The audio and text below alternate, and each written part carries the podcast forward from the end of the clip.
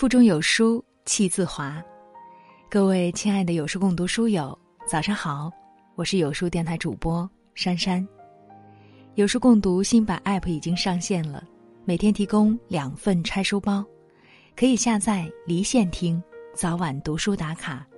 各大应用商店搜索“有书共读”即可下载。那今天要和大家分享的这篇文章是来自我们非常熟悉的一位台湾女作家席慕容的作品，叫做《美的导师》，一起来欣赏。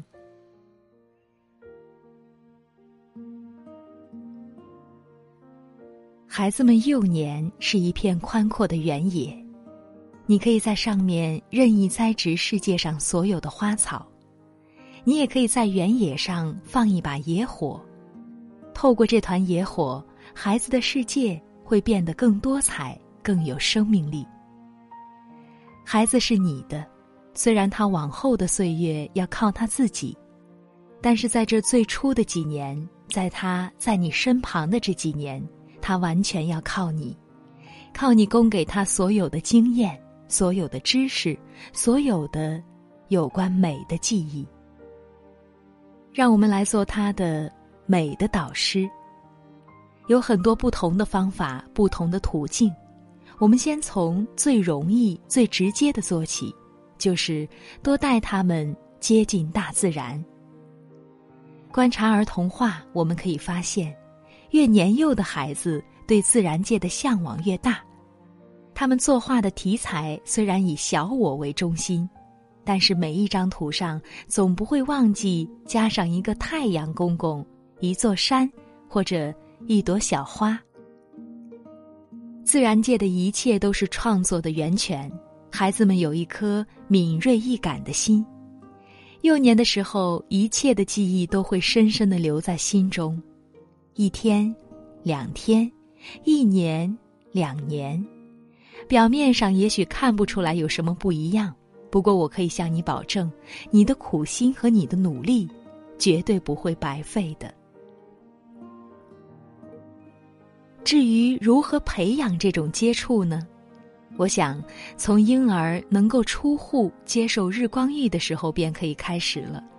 当然，假如你相信胎教的话，那你可以开始的更早。假如你的家住在乡下或者近郊，那比较没有问题。但是如果家住在闹市里，做母亲的就要稍微辛苦一点了。有一位女作家在孩子幼小的时候，因为家住在台北植物园附近，她常常带着孩子去散步。在散步的时候，总会教给年幼的孩子辨认一两种植物。除了辨认名称以外，还会仔细看花叶枝的不同。孩子虽然和母亲度过了很多快乐的时光，但是最难忘的，仍然是幼年的时候在植物园中的散步。试想一下，一个年轻的母亲牵着幼儿稚嫩的小手，在绿荫深处漫步，这个行动的本身就是一幅美丽的图画，母亲从其中也能得到很大的快乐，更何况幼小的。敏感的心灵呢？也许有些母亲认为这是不可能的，因为第一没有时间，第二家不住在植物园附近，第三散步是需要闲情逸致的，生活这样紧张，工作这样繁重，哪能天天带着孩子散步？给他们吃，给他们穿，就已经很费力了。作家张天林先生说了句很发人深省的话，他说：“中国不患物贫，而患心穷。心穷多么可怕的一件事！中国人很爱贴标语，比如‘现在的儿童就是将来的栋梁’，‘儿童是民族的幼苗’，每个成人都会点头称是，并且深信不疑。”但是却没有人会注意到儿童的心灵的充实，没有灌溉的幼苗会长得好吗？其实，儿童所需求的，我们很容易就可能使他们满足。就像一天工作完毕后，你可以带着孩子们在附近散一下步，在阳台上浇一下花，也许一天只要十分钟。假如不能天天实行的话，哪怕是一个星期两次、一次也行。让孩子们和你一起观察这个世界，让大自然走进他们心中。孩子们会知道感激的。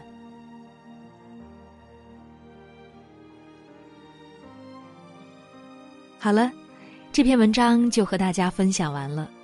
的确，现在的人应该说越来越重视早教了。别说早教，胎教也被很多人所推崇。那存在即合理，我们都希望自己没有接受过的优良的熏陶，能够在我们的子女身上去实现。那席慕容就希望年轻的父母可以身体力行，能够亲自带着自己的宝贝去到大自然之中，去汲取和吸收自然界里取之不尽、用之不竭的美。那我个人还是非常赞同的，你觉得呢？好了，关注有书，与七百万书友一起组队对抗惰性。我是珊珊，在美好的清晨，祝您一天好心情。